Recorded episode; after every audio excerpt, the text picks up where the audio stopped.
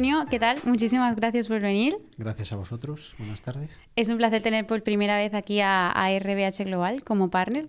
Ya llevamos eh, muchos meses colaborando, pero bueno, es la primera vez que os tenemos aquí en las oficinas. Antonio, ¿por qué no te presentas un poquito y cuentas a los oyentes tu, papel en RBH? Bueno, pues encantado de estar aquí. Desde luego, muchas gracias por, por haber solicitado que, que RBH esté aquí con vosotros. Mi nombre es Antonio López, soy abogado laboralista para el despacho. Bueno, pues tengo el placer de trabajar con RBH desde hace ya siete años. Efectivamente he estado en otros despachos de carácter profesional, pero eh, fundamentalmente mi, labor profesional ahora mismo está en la colaboración laboral con RBH. Me dedico al tema de la gestión laboral y sobre todo pues a, la asesoría jurídica eh, tanto de, empresas, eh, fundamentalmente de empresas, como de, como de trabajadores. Y lo cierto es que en el ámbito laboral, entre la, actuación en la Administración de Justicia y, actividades de carácter complementario, porque he trabajado también en la prevención, pues eh, casi ya llevo 20 años en este, en este sector, que es un tema, un sector muy complicado. Qué bien, qué bien. Aquí en este podcast sobre todo hablamos de temas eso, puramente laborales, pero hoy tenemos una persona jurídica laboral, así que eh, para que lo entiendan un poco nuestros oyentes, ¿cuál es la diferencia principal entre, entre estos dos temas? Bueno, fundamentalmente es una, una labor más que diferente complementaria.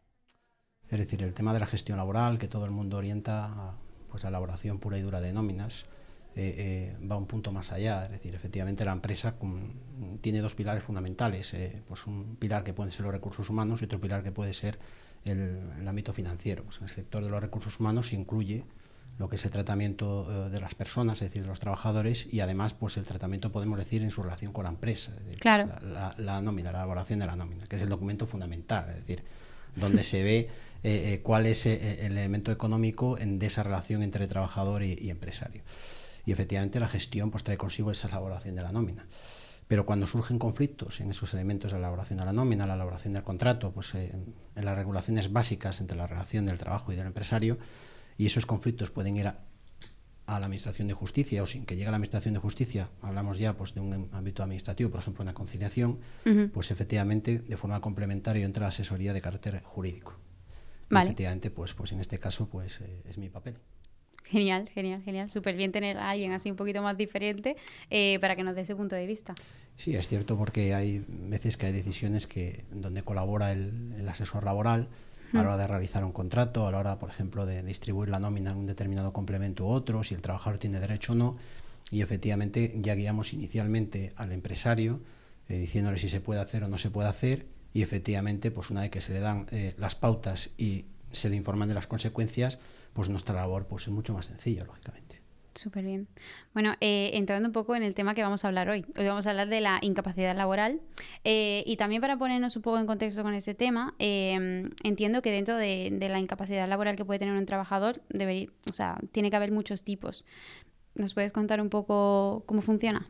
Sí, lo cierto es que es un, tema bastante complicado porque se, se, inmiscuye un elemento de carácter personal, que es la propia salud y el estado de, de bienestar del trabajador. Claro y efectivamente tiene también una clara afectación a la empresa. Mm, la regulación con carácter general se establece en la Ley General de la Seguridad Social, creo que es el artículo 193 y siguientes, y determina diferentes grados de incapacidad en función de, del estado de salud del trabajador en este caso. Eh, em, partiendo con carácter general de los grados donde la situación puede ser mejor, sin perjuicio que hay, valga la redundancia, sin perjuicios a la salud, eh, eh, pues tenemos, eh, por ejemplo, pues la existencia de lesiones permanentes no invalidantes, es decir, si sufre un trabajador un accidente de trabajo y pierde, por ejemplo, un dedo o pierde un brazo, pues efectivamente hay una baremación a través de una orden de carácter ministerial de cuánto vale, por ejemplo, un dedo o cuánto vale un brazo. Sí, lo cierto que es, es, es, un elemento bastante mercantilista. Yo pierdo una mano y me dicen, bueno, pues tú tu mano te puede seguir, permitir eh, seguir trabajando, lógicamente, pero tu, tu, mano vale esto, tu dedo gordo del pie vale esto, tu dedo eh, falangetal vale esto. Y la verdad que está todo perfectamente baremado. Pero lo importante en este sentido es que esas lesiones que sufres con ocasión del trabajo, a través de una enfermedad profesional o de un accidente de trabajo, eh, te van a permitir trabajar, pero lógicamente tú has perdido el dedo. Claro. ¿De acuerdo?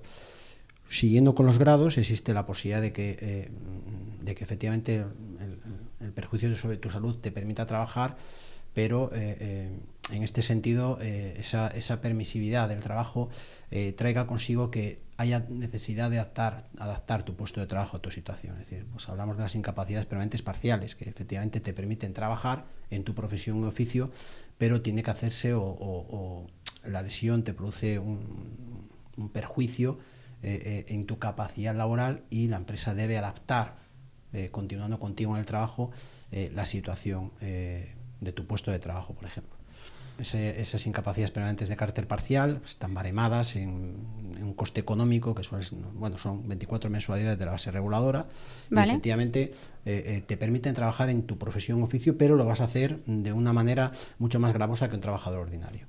Luego está la incapacidad permanente total, que podemos decir que es la más común, aquella que no te permite eh, tu estado físico, tu estado de salud, trabajar en tu profesión oficio habitual.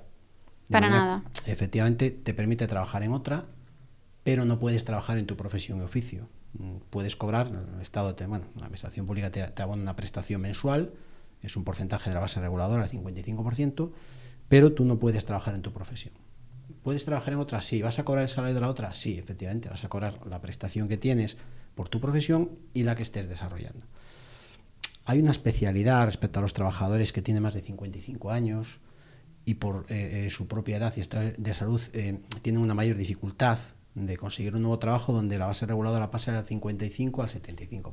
Vale, dificultad porque por la edad, por, la, incapacidad. Efectivamente, en primer lugar porque tu estado de salud mm, mm, ya no te va a permitir trabajar en tu profesión oficio. Se entiende que un mayor de 55 años tiene una posibilidad de reciclaje mucho menor que una persona más joven y por la dificultad en sí que entraña pues eh, el encontrar un nuevo trabajo en esta situación que tenemos eh, eh, de paro realmente perpetuo en este país.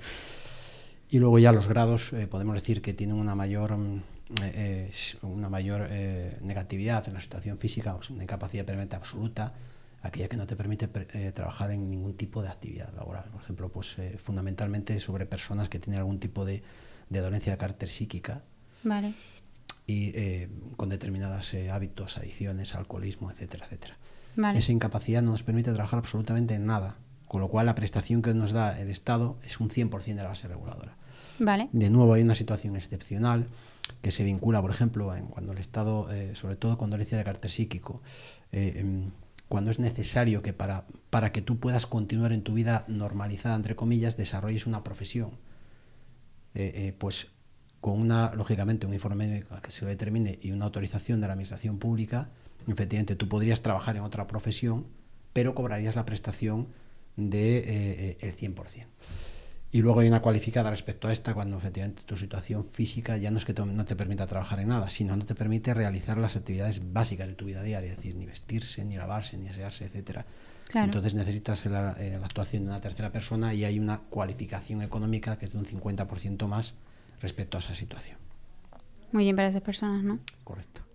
Vale, vale, genial. Y luego, a la hora de regularla, ¿no? O sea, ¿quién, ¿cómo se regula y quién regula que sea una capacidad temporal, permanente? Todo ello es una situación de carácter médico. Es decir, nosotros cuando hay un cliente que, llega al despacho y dice, oye, pues tengo esta situación, lógicamente tenemos que contar con un componente médico.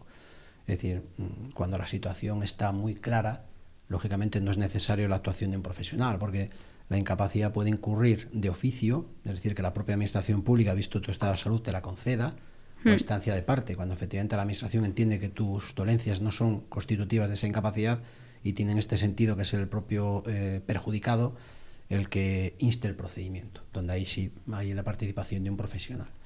Y fundamentalmente es un tema médico, tanto de oficio, porque hay una valoración por parte de un equipo, del equipo de evaluación de incapacidades, que depende de, la, de cada dirección provincial de la seguridad social de la provincia correspondiente, o en caso de que sea a instancia de parte, donde va a ser muy necesario no solamente los informes del Servicio Público de Salud, sino de una pericial, un profesional médico que lea y que interprete esos informes ante la Administración de Justicia.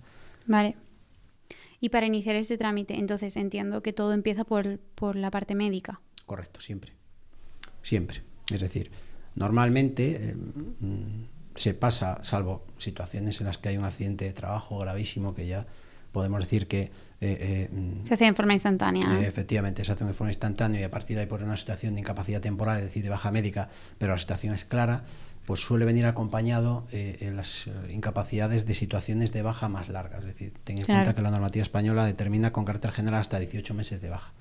Finalizado ese periodo de 18 meses de baja, cuando existe la posibilidad real de que esas lesiones estén ya totalmente eh, consolidadas y efectivamente no hay una situación de mejora, pues eh, se suele dar en bueno puede darse al año pero normalmente cuando la situación pues eh, siempre la administración pública trata de que la situación mejore te da más tiempo para que te pueda recuperar etcétera pero llegados esos 18 meses eh, se suele dar esa situación cuando viene acompañado de la mesa es decir de una baja perdón finaliza la situación de baja médica y qué pasa te doy el alta para que vayas a trabajar o efectivamente hiciste un procedimiento de incapacidad y, y se jubila. Claro vale y para entender un poco más como un caso real, ¿no? Le pasa algo a alguien aquí en esta empresa en este momento, ¿quién es la primera persona que actúa? Entiendo que el Departamento de Recursos Humanos. Bueno, lo primero es, lógicamente, ver si la situación que tiene el trabajador entraña situación de baja médica o no. Con lo cual es el trabajador el que a motu propio, si es por accidente a través de la mutua o si es por una enfermedad de carácter común, eh, eh, a través de una visita al médico de cabecera, que es la persona que expide las bajas médicas.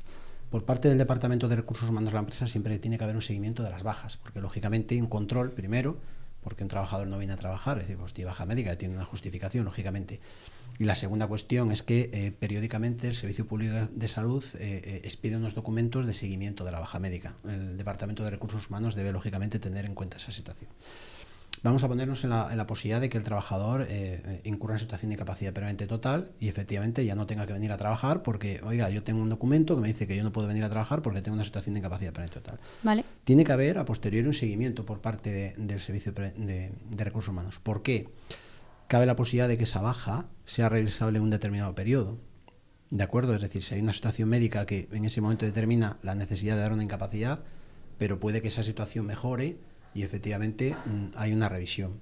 El trabajador, por norma, tiene, o por ley en este sentido, tiene derecho a reserva de puesto de trabajo de dos años. Puede darse la situación que dentro de esos dos años finalice esa situación de incapacidad permanente y dentro de año y nueve meses o diez meses el trabajador se presente por la puerta y dice, tengo que venir a trabajar.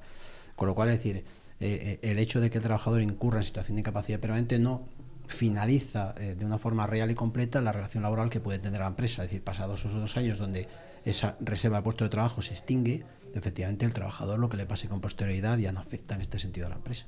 Vale, o sea, la fecha límite siempre dos años. Siempre, siempre dos años, esa reserva de puesto de trabajo, efectivamente. Vale, em, y luego, entiendo que todo tipo de empleado puede recibir este tipo de incapacidad. Sí.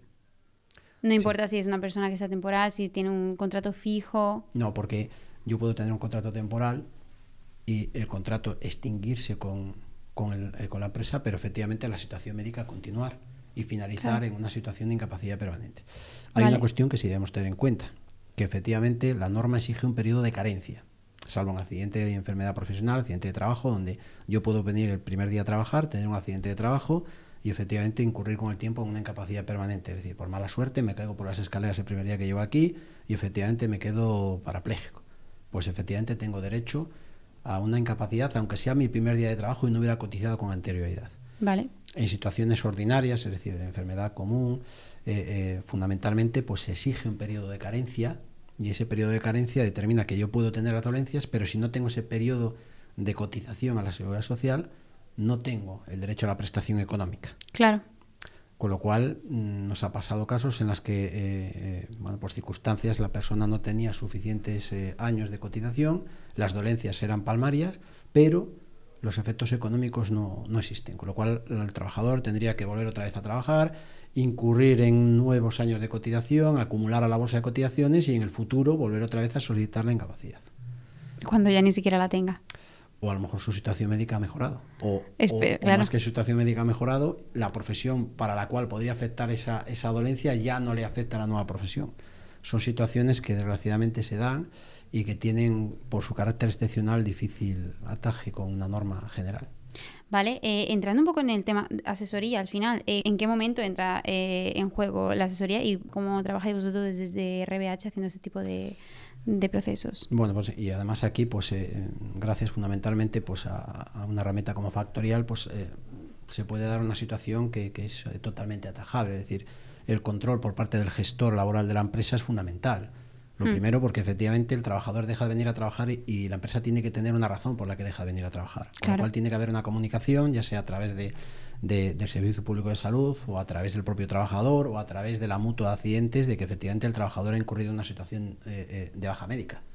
Con lo cual, eh, a través, por ejemplo, de la herramienta de factorial se puede canalizar que efectivamente el trabajador no, no entra en el puesto de trabajo porque tiene una justificación de carácter médica y luego a partir de los seguimientos que periódicamente expide, los partes de seguimiento que periódicamente expide el Servicio Público de Salud, o en este caso la mutua de accidentes, se puede controlar el por qué el trabajador no debe trabajar y cuál es eh, eh, eh, la duración de la baja. Es decir, oye, ¿cuánto lleva este señor de baja? Pues lleva nueve meses. Oye, ¿cuántos partes? pues le están expidiendo partes cada cierto tiempo. Pues oye, mira, Además hay, que tener en cuenta una, cuestión, es decir, son las menos, pero hay determinadas bajas en las que eh, podemos decir que el trabajador pues estira la baja, ¿de acuerdo? Pues a través del control de, cuánto tiempo lleva a dejar el trabajador, pues eh, se le puede pedir a la mutua que hable con el Servicio Público de Salud, que le haga una revisión, etcétera, etcétera.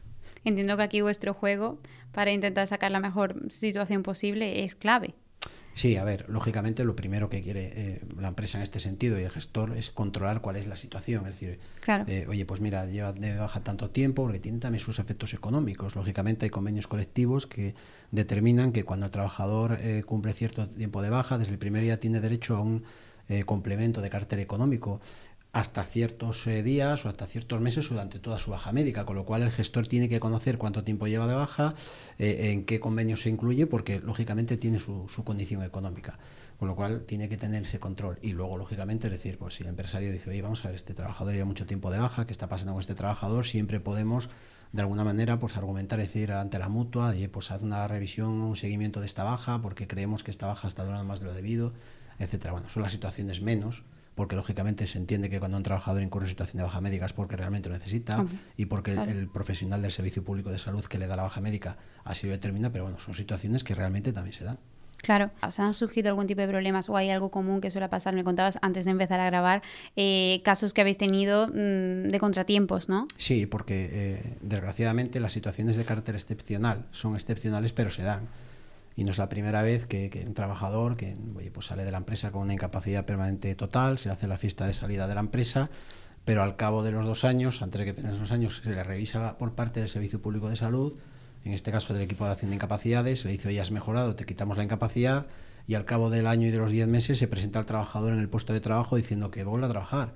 Y puede que su situación médica efectivamente no haya mejorado, sino que hay una valoración, en cierta forma, subjetiva del equipo de acción de incapacidades que dice tienes que ir a trabajar con lo cual se puede presentar al trabajador con dos muletas y a trabajar. Entonces, claro, Ahí, surge la, controversia, es decir, el trabajador tiene derecho a su reserva de puesto de trabajo, pero el empresario, lógicamente, no puede darle derecho, no, perdón, no puede darle trabajo a ese trabajador porque la situación física que él tiene no se lo permite. Claro.